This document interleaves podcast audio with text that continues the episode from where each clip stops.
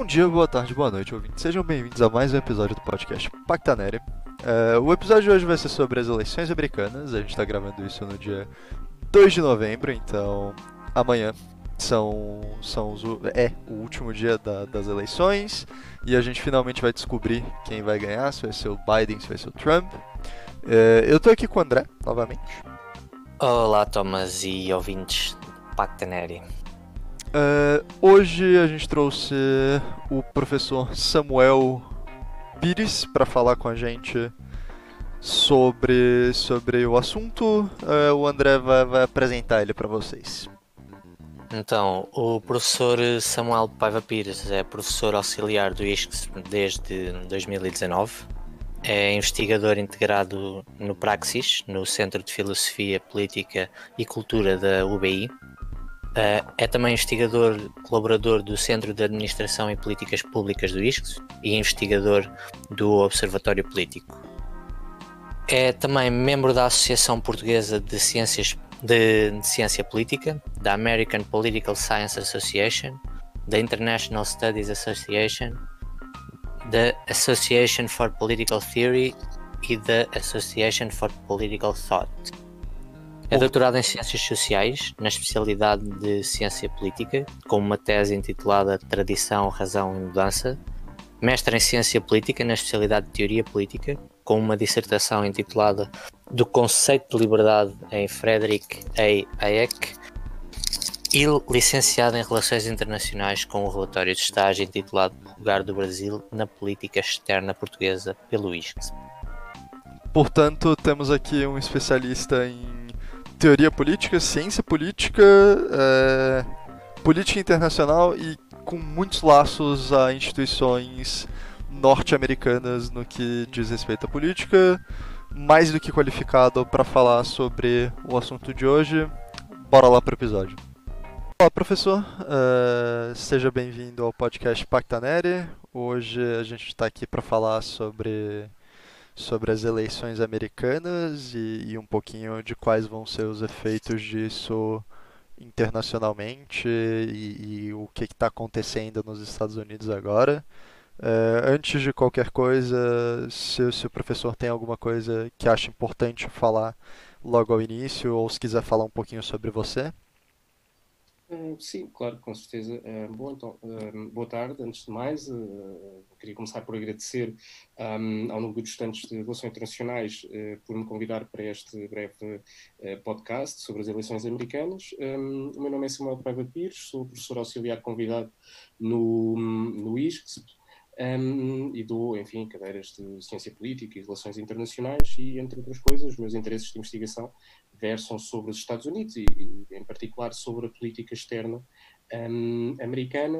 Aliás, há cerca de um ano fiz um curso do State Department, cerca de seis semanas, precisamente dedicado à política externa um, norte-americana e, portanto, é isso que aqui me traz hoje, julgo eu, para vos dar um pouco algumas de, um, para vos dar algumas das considerações e ideias que, que, que tenho a este, a este respeito.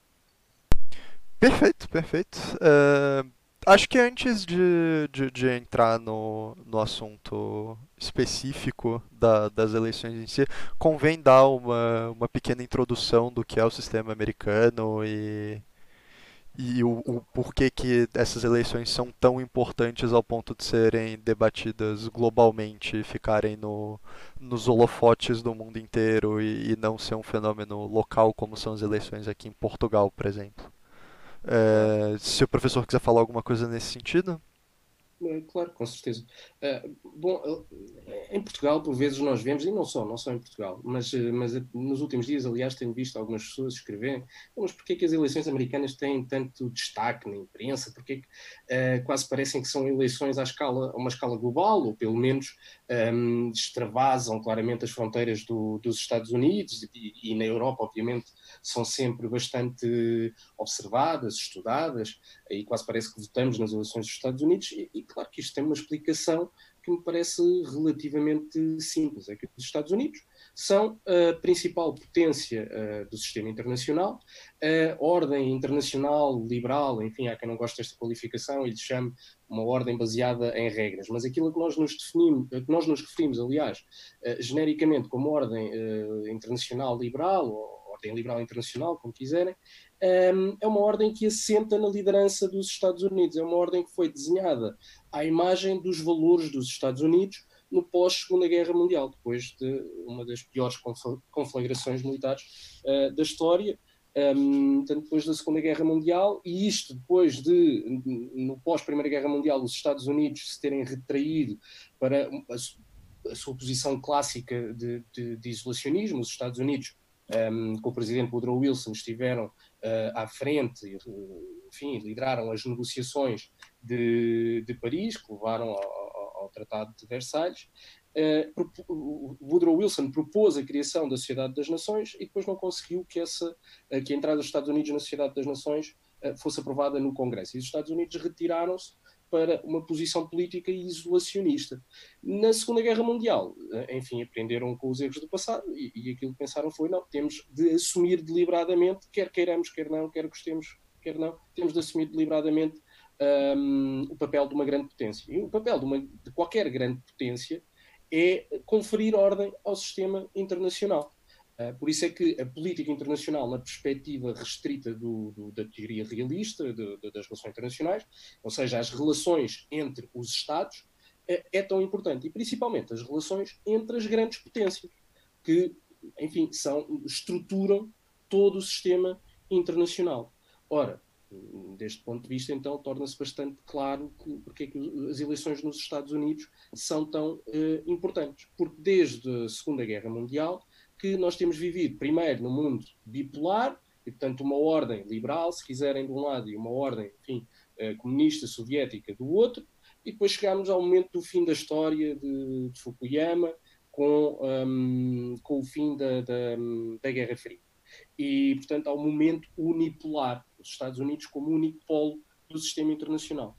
Ora, quaisquer alterações na política internacional e principalmente na política das grandes potências, quaisquer alterações uh, na política externa desses países, provocam alterações no sistema internacional, têm repercussões em todo o sistema internacional. Pensem no caso do Brexit, é uma decisão eminentemente política e tem repercussões em, todo, em várias áreas de, de, e vários pontos do sistema internacional. E agora pensem no caso dos Estados Unidos, que são a principal potência, para todos os efeitos continuam a ser, pese embora a competição com a China e a ascensão da China, mas os Estados Unidos continuam a ser a principal potência do sistema internacional.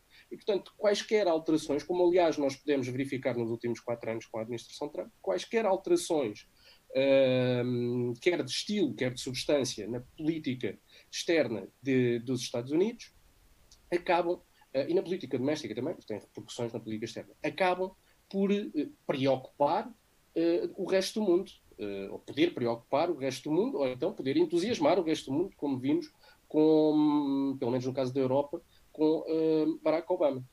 e, portanto, é desta perspectiva que, claro, as eleições americanas acabam por assumir bastante mais mediatismo do que outras eleições noutros, noutros países. Perfeito. Uh, bom, riscando essa parte da, da conversa da lista, é importante lembrar que as eleições nos Estados Unidos não são por sufrágio direto universal, mas sim por sufrágio indireto universal, são por colégios eleitorais. E nesse sentido, existem alguns estados específicos, que são os swing states, que são extremamente importantes, que são alguns dos estados mais populados, povoados, não sei qual é a palavra certa aqui, é, dos Estados Unidos e que são esses os estados que acabam por definir o outcome final das eleições americanas.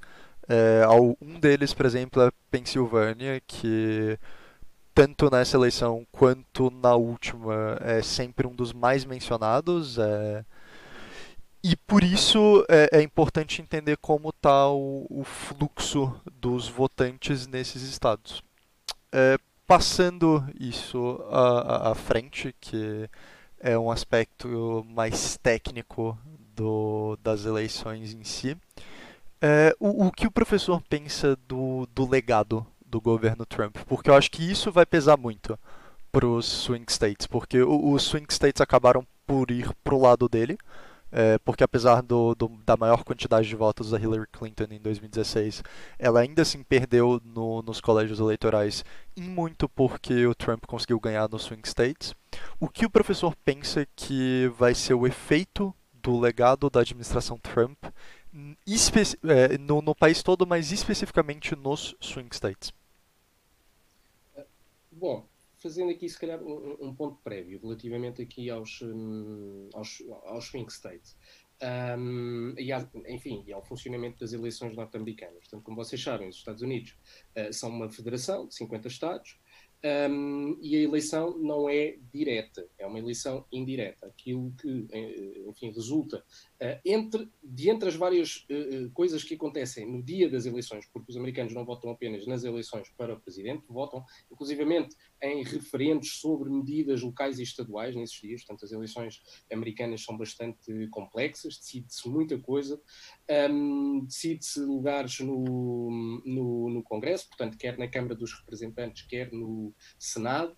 Um, e portanto não são apenas não são umas eleições enfim tão simples como acontecem em outros países como o caso de, de Portugal e aquilo que resulta uh, das eleições no que diz respeito ao presidente é uh, um colégio eleitoral colégio eleitoral este composto por 538 membros Uh, esses 500, de onde é que vem este número de 538? Portanto, gra, gra, chamados grandes eleitores. Vem do número de 435 membros da Câmara dos Representantes, 100 membros do Senado e 3 da, da District of Columbia, portanto, de, de, de, da capital, uh, Washington, D.C. Uh, e, portanto, em igual a soma destes números, uh, dá então os 538 grandes eleitores, sendo que os grandes eleitores não são candidatos a estes lugares do, no, na Câmara dos Representantes e no Senado. O que fazem é esses grandes eleitores reúnem-se na primeira segunda-feira, depois da segunda quarta-feira de dezembro, salvo erro este ano, uh, a 14 de dezembro, para votar na eleição de presidente. É apenas para isso que serve o colégio eleitoral. Ora, o que é que resulta daqui? É que, na realidade, enfim, uh, não temos uh, uma, um só ato eleitoral ou umas eleições, temos pelo menos, enfim, depois podemos desagregar ainda para o, para o nível local, mas temos pelo menos 50 uh, eh, eleições. Quem decide as eleições, as eleições são efetivamente uh, ao nível dos Estados. Ora, daqui resulta que uh, muitas vezes, muitas vezes, enfim, por vezes, tal como aconteceu em 2016, tal como aconteceu em 2000, não é assim tão frequente quanto isso, mas por vezes é possível que um candidato tenha no global, no chamado voto popular, a maior percentagem de votos. Hillary Clinton teve cerca de mais de 3 milhões de votos do que Donald Trump e ainda assim perde as eleições, porque perde no colégio eleitoral. Porquê? Porque no colégio eleitoral os Estados, tal como no Congresso, à exceção do Senado, onde tem assento um, dois eh, senadores por uh, Estado, independentemente da dimensão populacional do Estado, na Câmara dos Representantes, o número de lugares é proporcional à dimensão dos Estados. A mesma coisa acontece no colégio eleitoral. E isto significa que há Estados que têm mais uh, representação no colégio eleitoral do que outros. Grandes estados como a uh, Califórnia, a Califórnia tem 55 Uh, elege 55 uh, eleitores para o, para, o, colégio eleitoral. A Flórida, 29. O Texas, uh, 38. E, portanto, há estados que uh, têm mais peso do que outros na, no colégio eleitoral. Ora, nós sabemos à partida que há Estados que tradicionalmente são mais, portanto, tendem a votar democrata e outros que tendem a votar uh, republicano nas eleições presidenciais. E é por isso que conseguimos uh, ter uma ideia mais ou menos exata de quantos estados, de quais estados é que vão votar para cada um dos candidatos, um, mas Portanto, aqueles que, à partida, como Califórnia, ou Flórida, ou Nova York, estados que, à partida, votam ou para um partido ou para o outro. E depois há uma série de estados, os chamados swing states ou battleground states, que são os estados que, como dizia uh, há pouco o Thomas, acabam por decidir as eleições. No sentido em que uh, ao longo de, de, da história das eleições americanas, ora votam democrata, ora votam republicano. Daí o nome swing e, portanto, uh, portanto, estados oscilantes, se assim quiserem, vão oscilando entre democratas e republicanos. Isto cria um efeito relativamente pernicioso que é, uh, principalmente nos últimos dias de campanha, como temos visto, os candidatos concentram-se fortemente nestes estados. E por isso é que também são chamados muitas vezes battleground states. Biden, Trump e as suas equipas de campanha nos últimos dias têm estado essencialmente concentrados em fazer um, comícios, eventos neste campanha, nestes estados. Porque aqueles onde as coisas à partida já se sabe que estão mais ou menos decididas, para um lado ou para o outro, enfim, já não importa, um, não, não importam tanto, ou, ou, não é tão necessário concentrar esforços nesses, nesses estados.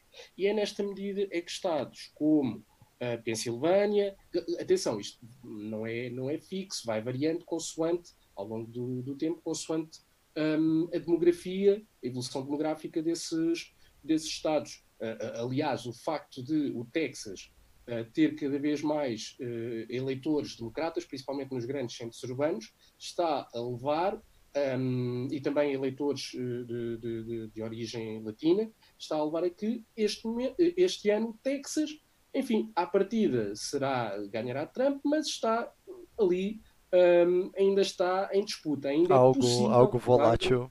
Uhum. Possa ganhar do Texas. O, um, um, ponto aqui que eu acho interessante é o, o professor mencionou os eleitores latinos. É, esse é, eles não necessariamente pendem para os democratas ou pendem. É, é como funcionaria essa dinâmica? A, a, a visão que eu tenho é que, por exemplo, os cubanos e os brasileiros, principalmente que moram na Flórida, que é grande parte desses imigrantes é, latinos que não são oriundos do México, tendem para pender para os republicanos. Mas, mas, como é que funciona essa dinâmica? Sim, hum, nós não podemos olhar para estes, enfim, segmentos do eleitorado uh, e de que nós ouvimos falar recorrentemente a respeito das eleições americanas, portanto, uh, chamadas um, segmentação querem homens, mulheres, uh, faixas etárias mais jovens, faixas etárias mais velhas. Um, outra, outra, outra forma de segmentar é também entre quem tem estudos superiores e, portanto, maior grau de instrução formal e, e, e, quem, tem, e quem não tem estudos superiores, uh, e depois, obviamente, também quanto à, à, etnia, e aí o, o habitual, dado o peso dessas comunidades, é uh, dar bastante atenção quer uh, aos negros, quer um, chamados afro-americanos, quer, quer aos latinos. Ora, nós não podemos olhar para estes grupos como monolíticos, como se, como se as pessoas não tivessem personalidade individual e, portanto, votassem em bloco ou republicano ou democrata. Um, enfim, isto seria uh, retirar uh, autonomia e capacidade de agência um, às, uh, aos indivíduos que compõem esta, estas comunidades. Ora, aquilo que acontece é que, pese embora, os, enfim, tradicionalmente, a maioria dos eleitores latinos e afro-americanos se inclinem para votar no Partido Democrata, não votam a 100% no Partido Democrata. Portanto, há eleitores destas, destas etnias que votam no Partido Republicano. Além do mais, e especificamente no caso da Flórida, o que acontece é que Trump tem estado, nestes últimos dias, a fazer um esforço para quê? Não é para conquistar todo o voto do, do, dos latinos. Aquilo que Trump precisa de fazer na Flórida é conquistar um número suficiente do voto dos latinos que lhe permita aí ganhar a eleição, sabendo que à partida votam este grupo de latinos votam mais nos democratas, no Partido Democrata. Ora, o, como é que Trump tem estado a fazer isso? Focando-se neste grupo, portanto, uh, com mensagens sobre como Joe Biden é um, uh, enfim, defensor do socialismo. Ora, muitos destes eleitores latinos vêm de países como Cuba, como Venezuela, que, um, enfim, onde uh, passaram agruras devido a regimes políticos comunistas, socialistas um, e não, não democráticos. E, portanto, Trump está uh, uh, focando-se, né, portanto, uh, chamado targeting desses, desses eleitores, um, focando-se nesses eleitores com mensagens sobre como Biden é um, enfim, seria um expoente do socialismo, do comunismo, no limite, na América, está a tentar convencer esses eleitores então a votarem um, em si, em Donald Trump. E por isso é que nós vemos, enfim, o mesmo acontece com afro-americanos, por isso é que nós vemos afro-americanos e, e, latinos, um, que aliás ainda recentemente estiveram no comício na Casa Branca, há cerca de uma semana ou duas, uh, uh, portanto, a apoiarem Trump. Portanto, isto para dizer que nós não podemos retirar a capacidade da agência individual. De agência individual. Temos tendências, mas não, enfim, as pessoas na altura de votar, enfim, está cada um com a sua consciência um, pode votar ou democrata ou republicano. E, e, e, não existe mesmo nenhuma tendência a seguir, ou você realmente acredita que esses grupos pendem mais para o lado democrata? Eu julgo eh, aquilo que as sondagens têm mostrado, pelo menos nestas eleições. Nestas eleições, sim, sim, sim. Para os democratas. Nestas eleições pendem mais para os, uh, pendem mais para os democratas. Uh, nas eleições anteriores, Trump conseguiu entrar uh, relativamente bem uh, nestes, nestes grupos, embora o, a maioria do seu eleitorado sejam efetivamente os chamados, um, enfim, brancos, principalmente estados como os estados do, do, do, chamado Rust Belt, estados afetados pela deslocalização de indústrias um, no quadro da globalização, a deslocalização de indústrias para outros países com mão de obra mais barata e pessoas que acabaram, um, pessoas que trabalhavam na indústria que à partida não têm níveis de uh, educação formal, portanto, estudos uh, superiores, como uh, pessoas que trabalham em, nos setores da tecnologia ou dos serviços, e, portanto, esses eleitores acabaram por ser determinantes na vitória de Trump em 2016. E outro grupo um, e muitas vezes estas questões da identity politics nos Estados Unidos, enfim, acabam por tornar isto um pouco mais complicado, por vezes acabam por sobrepor determinadas características identitárias. É o caso também, neste caso, do, dos chamados uh, evangélicos, portanto, eleitores um, que, enfim, da religião uh, protestante, no, no ramo evangélico, e que, portanto, são um, votantes em Trump. E que também podem, aliás, uh, não estar tão ao lado de Trump como estiveram em 2016. Isto porquê? Porque uh, muitos deles uh, votaram em Trump porque na realidade não gostavam de Hillary Clinton. Além do mais, Trump já lhes deu aquilo que eles à partida queriam, que é uma maioria conservadora no, no, no, Supremo, no Supremo Tribunal, com, agora verificada com a confirmação de Amy Coney Barrett, que faz com que fique 6-3 um, tanto seis juízes conservadores e, e três uh, juízos, uh, juízes, peço desculpa, um, democratas. E, portanto, pode haver aqui um efeito que leva que muitos uh, eleitores cristãos evangélicos um, sintam, bom, já temos o que necessitávamos, agora Uh, porventura no tribunal, uh, no Supremo Tribunal, vão voltar, vão ser reavaliadas questões como uh, Roe versus Wade, que é a decisão referente à interrupção voluntária da gravidez, e portanto já não temos de ir atrás de Donald Trump. E, portanto, alguns destes eleitores poderão, aliás, um, enfim, não necessariamente votar Biden, mas se calhar abstendo-se, o que já faz diferença. É? Nós temos estes vários grupos. Muitas variáveis, né? É, é, muito difícil solidificar de, de forma monolítica os grupos, como o professor estava falando. Claro, exatamente. É, qu quanto à abstenção, é, nessas eleições, é, nota-se que os americanos parece que aprenderam uma, uma lição de certa maneira é, e, e nota-se que os números da abstenção desceram e muito mesmo estando na, nas circunstâncias atípicas em que, em que a gente está. É, o, o, professor acha que de fato existe uma aprendizagem em, em 2016 ou houve uma melhora no que diz respeito à estratégia de campanha política dos dois partidos? Eu creio que pode ser um misto das duas coisas e acrescentar-lhe um outro fator que é percepção por parte de grande parte do eleitorado da importância destas eleições. Daquilo que foram quatro anos algo, uh, enfim, estranhos, pelo menos, comparando com a história recente dos Estados Unidos, e da importância que este, de que estas eleições se revestem, ainda para mais com o fator atual do contexto da pandemia e da uh, má gestão que Donald Trump tem feito desta, desta pandemia.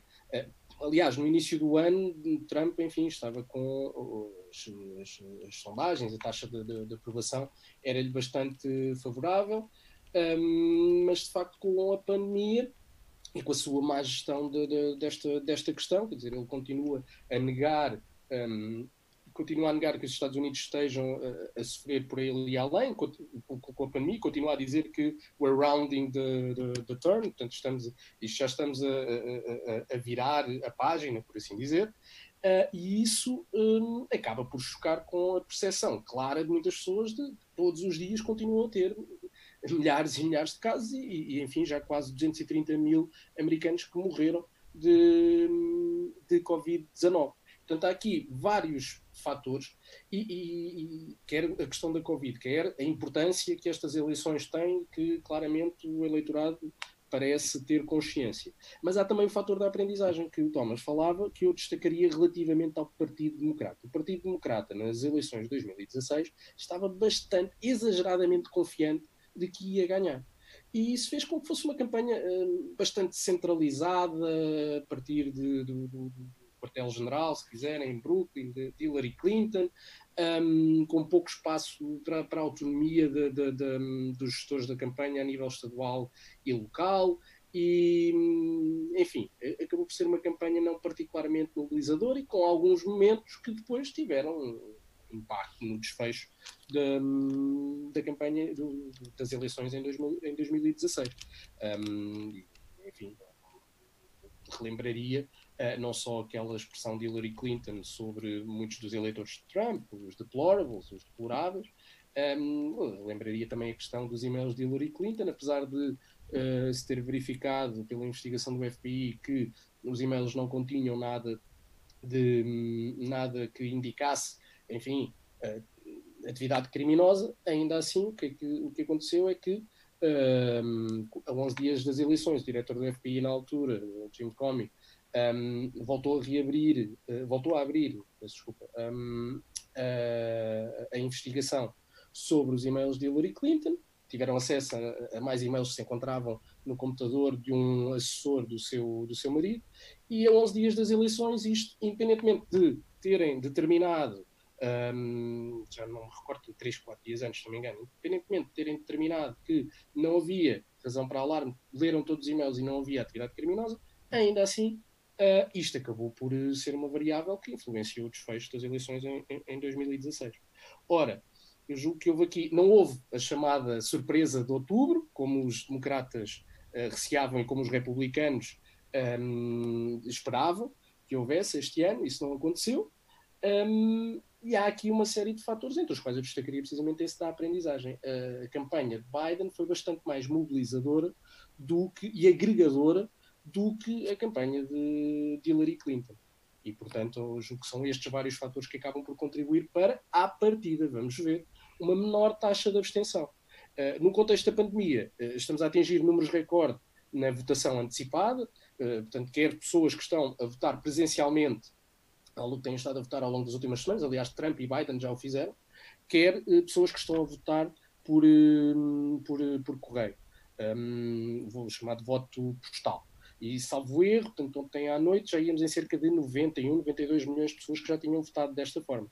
Ora, isto permite antever níveis de participação, contando com o dia das eleições propriamente dito, amanhã, permite ver níveis de participação recorde. Normalmente a participação dá ali por volta dos 130 milhões de, de, de eleitores e já havia algumas projeções que poderiam atingir-se qualquer coisa como 150, 160 milhões. Mas ao mesmo tempo, amanhã também pode acontecer muita coisa. Há muitas variáveis que, hum, enfim, podem influenciar o desfecho, entre, os quais, entre as quais destacaria a tensão uh, latente entre republicanos e democratas, tentativas da chamada voter suppression, eh, intimidação de eleitores. Um, enfim, pode acontecer de facto muita coisa durante o dia da manhã que pode ainda afetar os níveis de participação e o desfecho de, de, das eleições propriamente ditas. Uh, interessante o, o, professor ter mencionado a, a Voters Suppression. Uh, saíram saíram alguns artigos, inclusive no The Guardian, falando sobre a quantidade de munições compradas no, nos Estados Unidos esse ano, principalmente a partir de agosto, salvo erro, é, bateram números recordes e o recorde anterior, curiosamente, foi batido em 2016, também ano de eleições, onde o, o Trump estava é, concorrendo. É, existe sempre aquela frase que correlação não é necessariamente causalidade, mas eu acho que aqui a gente consegue ver que uma coisa tem a ver com a outra. É, existe algum perigo dessa de, disso representar é, ameaças reais de uma guerra civil ou de um conflito armado eventualmente? Porque é, pelo menos eu falo por mim, eu acho que eu consigo ver com clareza qual dos lados é que está comprando essa munição, porque um deles é especificamente pró-armas, um deles é especificamente apoiado pelo lobby da, da indústria armamentista e, e por aí vai. Pois, eh, de facto, hum, não, estamos, não estamos muito habituados, o mundo não está muito habituado a ver um, os Estados Unidos durante atos eleitorais com atenção, com tamanha atenção, como está a acontecer este ano um, efetivamente motivada por, um, por Donald Trump, enfim, ficou célebre no primeiro debate com Biden, naquele momento em que ele disse uh, stand, uh, stand, stand, stand, down and stand by, se não me engano, acho que foi esta a ordem, para um grupo uh, chamado Proud Boys, portanto, um grupo um, extremista, neonazi, como, como quiserem chamar, apoiante de Donald Trump.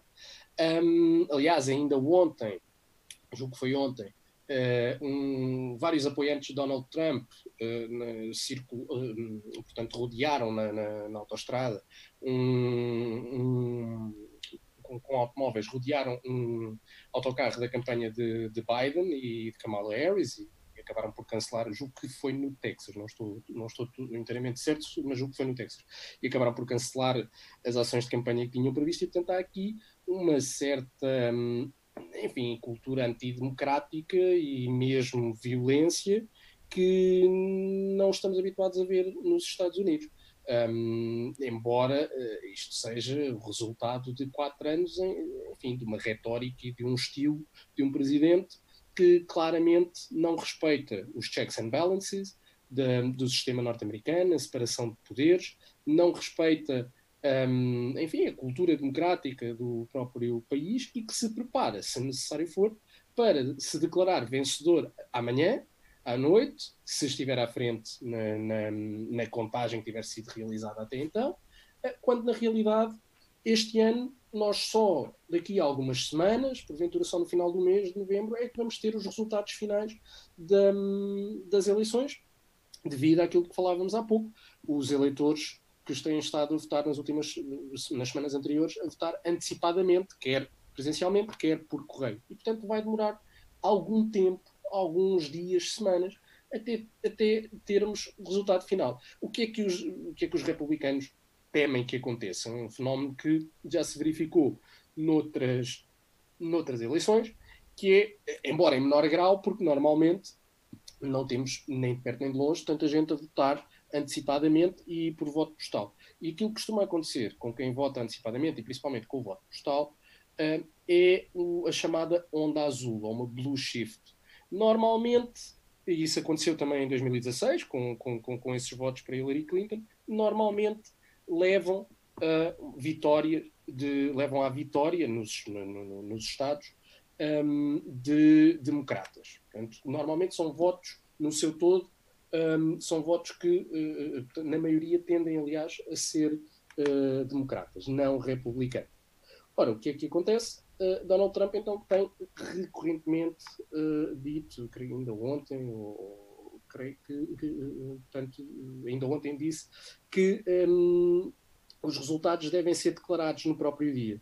Os resultados finais devem ser os resultados da noite eleitoral. E isto nunca aconteceu porque na realidade são os, as eleições são estaduais, são os Estados que determinam como é que se processam as eleições. Nos Estados Unidos não há uma espécie de Comissão Nacional de Eleições, como, como, como no caso de Portugal e de outros países. Não há. Há a, a, a, regulamentação, a legislação e os atos eleitorais são conduzidos a nível estadual e local. Uh, e, portanto, cada Estado tem diferente legislação, diferentes normas no que diz respeito à organização das eleições. São eleições descentralizadas, bastante descentralizadas. Isto tem, enfim, vantagens e, e desvantagens. Um, para todos os efeitos, nós podemos, e vários autores têm alertado para isto, um, nós podemos, ou só teremos mesmo resultados finais, uh, daqui, bem, enfim, na melhor das hipóteses, no final da semana, no, na próxima semana, talvez, uh, na pior, eventualmente, só no final do mês. O que é que acontece? Trump tem insistido neste ponto, os resultados devem ser os da noite eleitoral, e os republicanos preparam-se com batalhões de advogados, e os democratas também, para, uh, se necessário, uh, irem para tribunal uh, para disputarem os resultados das, das eleições. E, portanto, podemos ter aqui vários cenários, enfim, nós temos visto vários autores, como o Farid Zakari, ainda temos na Atlântico também, há duas ou três semanas, um artigo sobre vários cenários que podem acontecer pós, uh, após o dia de amanhã. Enfim, entre os vários cenários, temos uh, a possibilidade, no limite, de várias, vários atos eleitorais serem disputados em tribunal, vários uh, grandes eleitores, enfim, no limite, votarem não no candidato que à partida ganhou as eleições nesse Estado, mas sim no outro candidato, e possivelmente chegamos a janeiro e no limite, e atenção, eu não sou especialista na, na, na, longe disso na Constituição americana, enfim, não sou constitucionalista nem português, muito menos americano, mas no limite poderia acontecer algo como ser a Speaker of the House, portanto Nancy Pelosi, a assumir a presidência dos Estados Unidos. Bem, isto num cenário, enfim, seria o cenário assim mais estranho que poderia acontecer. Ora, isto significa que até lá muita coisa pode acontecer. Como eu dizia há pouco, há muitas variáveis que vão influenciar o dia da manhã, o decurso das eleições, e que vão influenciar aquilo que vai acontecer nas ruas, no, enfim, se quiserem, na sociedade civil. Se os republicanos sentirem que as, ele as eleições estão a ser roubadas, defraudadas, aliás, Trump tem insistido que estas eleições vão ser as mais fraudulentas da história, portanto, falando naquelas categorias um, eh, absolutas eh, que, são parte do estilo dele. Uh, quando na realidade, e vários estudos mostram isto, um, a fraude eleitoral é uma coisa que acontece, enfim, tem, tem, é, é, é, insignificante. São casos que se contam com, com os dedos quase em cada ato eleitoral. E isto também respeitando aos votos uh, postais.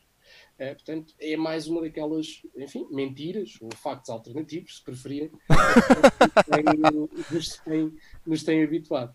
Um, mas ele cria nas, nos seus apoiantes esta percepção e instiga os seus apoiantes, apesar de por vezes em entrevistas o negar, diz: Ah, não, não, ainda, ainda na entrevista aos 60 minutos que abandonou há dias, uh, dizia: Não, não, eles é que dizem as coisas, eu não, não, não, não faço nada, deixo-os falar. Um, quando dizem coisas como lock her up ou lock them up, ou assim, uh, na realidade ele acaba por instigar uh, os seus apoiantes a, no limite, utilizarem a violência física. Aliás, em relação a este episódio, que eu vos dizia há pouco, do autocarro de Biden e Harris, que foi rodeado por uh, automóveis com apoiantes de Trump, um, o Trump retweetou o, o, o, vídeo, ou uma imagem desse, desse momento, dizendo I love Texas. Exato. E agora estou-me a lembrar que foi efetivamente no Texas. E, portanto, instigando a que uh, os seus apoiantes uh, ameaçem, intimidem o, membros da campanha de Biden e Harris. Ora, isto levou o quê? Levou a um ambiente, a um, ou melhor, levou a um reforço do ambiente de polarização, de tribalismo na sociedade americana, que não foi Trump que criou, atenção, já vem de trás, vem das últimas décadas, mas Trump veio reforçar esse ambiente, desrespeitar o, as normas da cultura democrática americana e, no limite, podemos estar à beira de assistir a um, um explotar de conflitos nas ruas e isto num país onde é, enfim, bastante fácil ter acesso a armas e munições. E, aliás, o Walmart há dias sus suspendeu a venda de armas e munições. O Walmart, a maior cadeia de supermercados americana, uh, suspendeu a, venda de armas e, munições, mas ontem já reverteu essa, um, essa, essa decisão. Ao mesmo tempo em que, portanto, temos imensa gente armada, temos um, muitas pessoas com receio, precisamente do que possa acontecer, que uh, estão, um, portanto, procurar proteger as suas propriedades, as suas casas, um, em, Washington, em Washington e não só, mas li ainda há pouco sobre alguns uh, proprietários de lojas uh, em Washington que estão, portanto, a uh, colocar placas de, de contraplacado, de madeira, um, nas suas portas e janelas das suas lojas, para uh, impedir que sejam, enfim, saqueados, uh, seja o que for, para impedir que a sua propriedade privada seja de alguma forma uh, afetada. Zonas, obviamente na Casa Branca, está sempre fortemente protegida, mas, por exemplo, há um hotel Trump perto da Casa Branca, que também está a ser, cuja segurança também está a ser reforçada e estão a ser colocadas grades para garantir distância em relação a esse hotel, e, portanto, e isto está a acontecer não é só em Washington, é em várias cidades americanas. E, portanto, há muitas pessoas que estão com receio do que é que pode vir a acontecer. Porque imaginem também o reverso. Atenção, eu não estou a dizer que. Claro, Trump tem instigado este ambiente. É claramente o, principal, enfim, como tem, há vários livros até com esse título, é o principal agente do caos nos últimos anos nos Estados Unidos. Uh, mas agora imaginem também que acontece o inverso, que os democratas, por alguma razão, Uh, se Trump avançar com, para tribunal para disputar as eleições, se tentar de facto fechar as eleições com a contagem uh, só uh, do, do, dia, do dia 3, portanto do dia da manhã, o que é que pode acontecer? Os democratas sentirem que as eleições estão a ser roubadas e, portanto, também grupos afetos aos democratas eventualmente também se envolverem em protestos, manifestações e conflitos. Mas o, o professor acredita que que pelo lado dos democratas existiria uma ameaça direta de violência como existe pelo lado dos republicanos que estão armados e por aí além? Não, mas atenção, mesmo, façamos o mesmo que eu dizia há pouco, não tomemos uh, estes grupos como monolíticos. Como monolíticos, certo, perfeito. Há muitos democratas que são a favor das armas também, da posse de armas e que têm posse, posse de, de arma.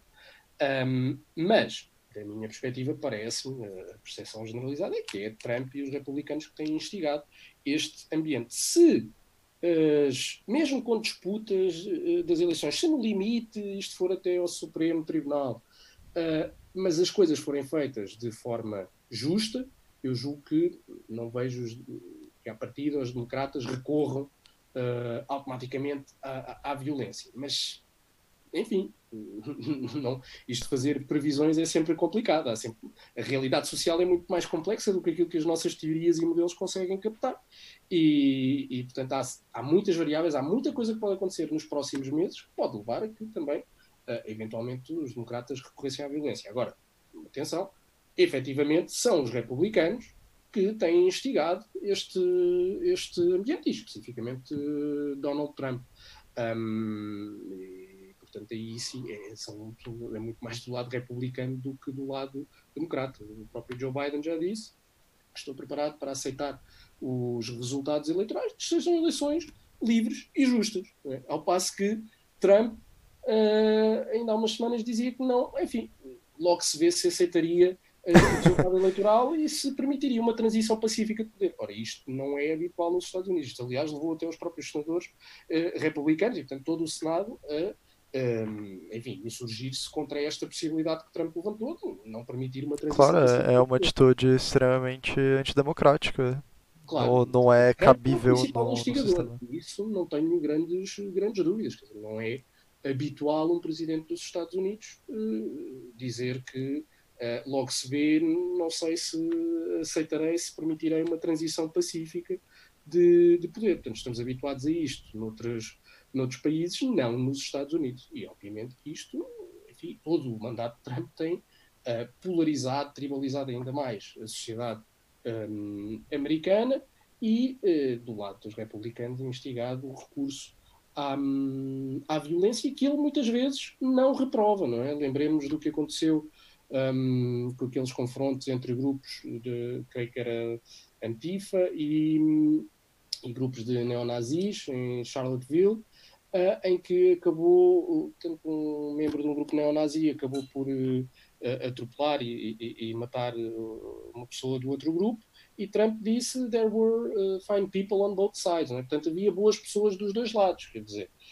Um, é, portanto, isto são exemplos, tal como aquilo que eu dizia há pouco relativamente ao, aos Proud Boys, em que quer o Biden, quer o Joe, Joe, Biden, quer o moderador do primeiro debate, disseram ao Trump, então, mas condene-os. E ele não condenou, e portanto disse stand by and stand down, não é?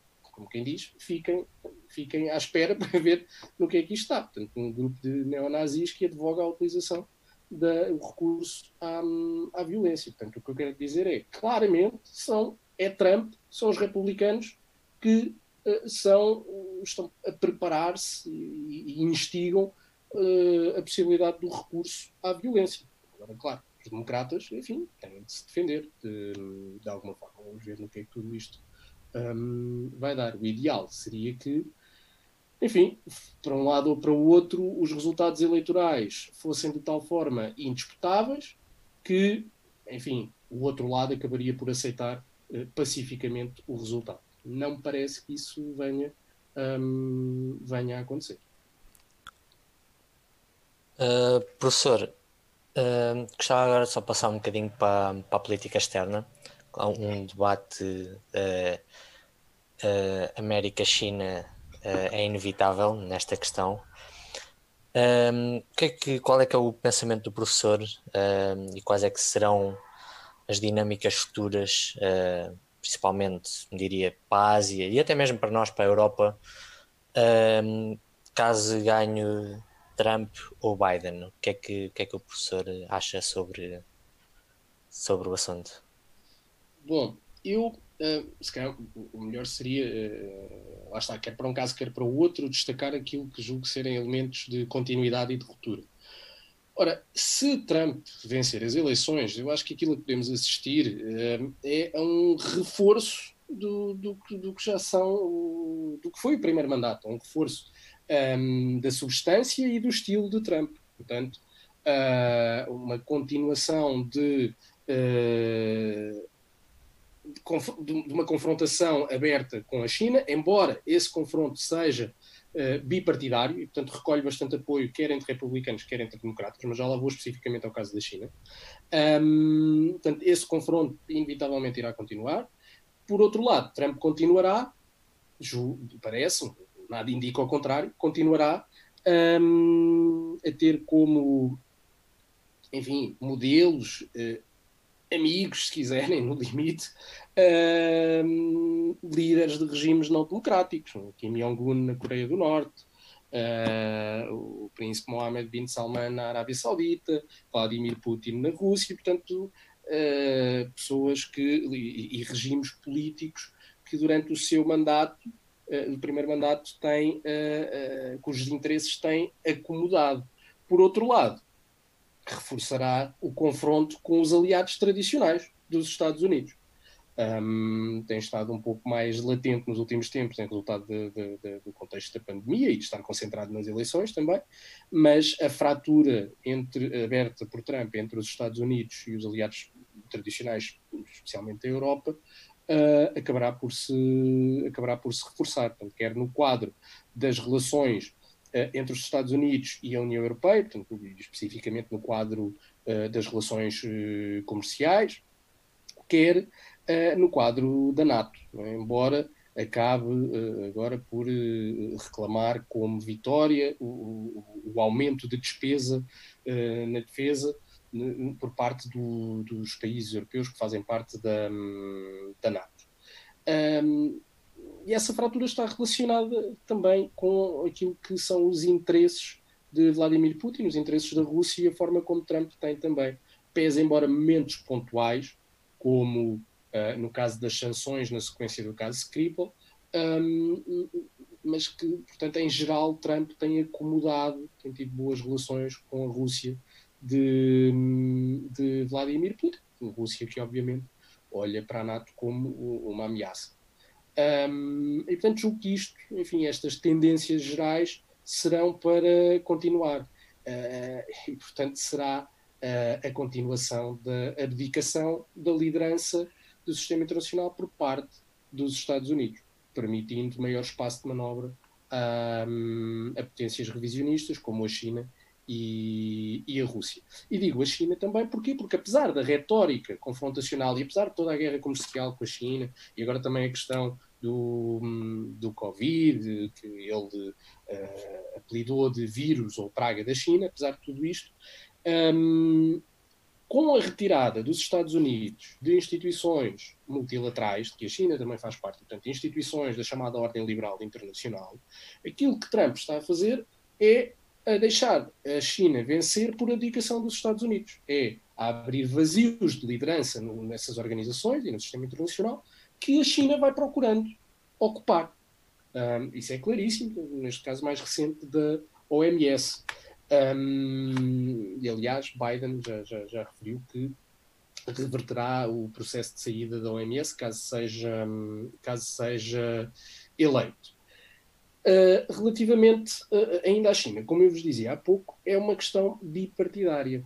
Em Washington, é, nos últimos anos, tornou-se bastante um, central a questão da ascensão da China e como é que os Estados Unidos devem lidar com a ascensão da China. E, portanto, também Biden eh, não, portanto, não esperem grandes mudanças, não, não, não, se esperam grandes mudanças a esse respeito. Biden também continuará a confrontação com a China. Simplesmente, em vez de passar por uma retórica hum, tão, enfim, ao estilo de Trump, passará por aquilo que era uh, política externa, uma linha de política externa mais tradicional dos Estados Unidos, no que diz respeito à China, que é através das instituições multilaterais, através das relações com os aliados tradicionais, no caso da Ásia, com países como o Japão, a Coreia do Sul, a Austrália, a Indonésia, a Índia, a Taiwan, Hong Kong, Vietnã também, através das relações com esses aliados, portanto, constranger a China,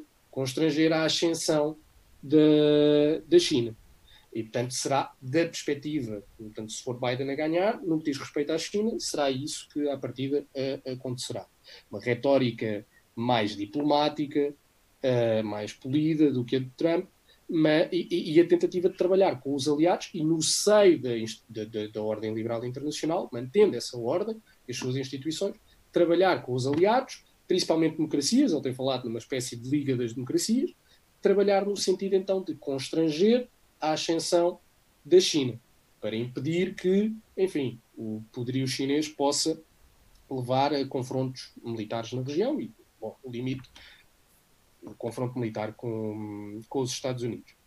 Porém, relativamente a Biden, há aqui um outro ponto, é que eh, enquanto Trump, devido às relações que tem com a Rússia e com Putin, um, enquanto Trump uh, não olha para a Rússia como uma ameaça, Biden, aliás, na entrevista que deu aos 60 Minutos, há dias também, Biden, eh, desde logo considera que não é apenas a China a única ameaça aos Estados Unidos, é também eh, a Rússia. Eh, portanto, coloca a Rússia também num papel, num papel central, como, enfim, sempre, sempre esteve até, até há quatro anos, até à chegada de Trump ao, ao poder. E, portanto, além de se centrar na Rússia, portanto, dar bastante relevância à NATO. Portanto, se Biden vencer, isso será algo que será revertido, e aliás ele já o escreveu, já o disse várias vezes, voltará a trabalhar com os aliados, quer europeus, quer asiáticos, um, e, e, no caso europeu voltará a trabalhar no sentido aqui de constranger a ação da, a ação da Rússia. Portanto, de Trump podemos esperar uma contínua abdicação e declínio do, do, do, da hegemonia americana e abdicação da liderança do sistema internacional por parte dos Estados Unidos, apesar da retórica contrária, mas na realidade, America First, é? retórica America, America First, ao mesmo tempo que eh, retira o país de uma série de instituições multilaterais e cria uh, fraturas com os aliados tradicionais, aquilo que leva é a América isolado, ou América alone, no, no, no, limite. Ora, Biden tem a perspectiva completamente oposta, que é a perspectiva tradicional dos Estados Unidos desde o, desde o fim da Segunda Guerra Mundial, que é a liderança do sistema internacional, liderar pelo exemplo, liderar nas instituições internacionais e liderar partilhando, no fundo, a hegemonia e o poderio uh, americano através da participação nessas instituições um, internacionais. E, portanto, é, diria que são estas as grandes, as grandes diferenças entre, entre Trump e Biden no que diz respeito a estas grandes questões de política, de política externa. Perfeito, é. muita, muita informação para digerir, mas de certo coisas bastante importantes e interessantes. É, para acabar, professor, gostaríamos de de lhe pedir alguma recomendação de leitura, algo que acho pertinente para o tema, ou se alguma coisa de relações internacionais que, claro que, que se tiver aí alguma coisa.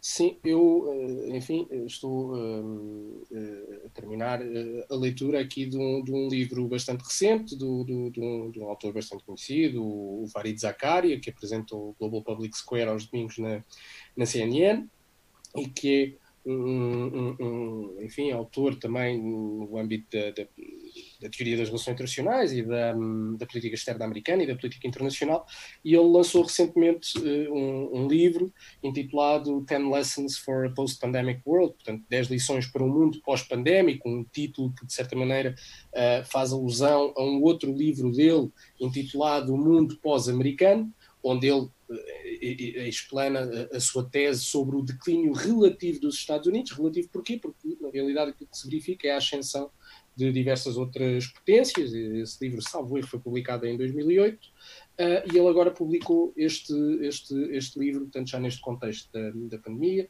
em, em, que, entre várias coisas, aborda também alguns dos temas de que eu falava há pouco, que é o futuro do sistema internacional e considera que o sistema, estaríamos a caminho de um sistema eminentemente bipolar, uh, que, é, e, e, que é preciso acomodar à ascensão da China, mas continuar os Estados Unidos a fazerem parte das instituições multilaterais que permitem precisamente acomodar e constranger, portanto, balancear a, a, a, a ascensão da, da China. O Farid Zakari é sempre um autor bastante, bastante interessante e, portanto, deixo esta recomendação. Foi, foi publicado, julgo que há um, há um mês ou dois, e é um, um livro que se lê uh, bastante bem, que nos faz refletir sobre o atual contexto pandémico e sobre o mundo que, enfim, que nos espera no pós, uh, no pós pandemia.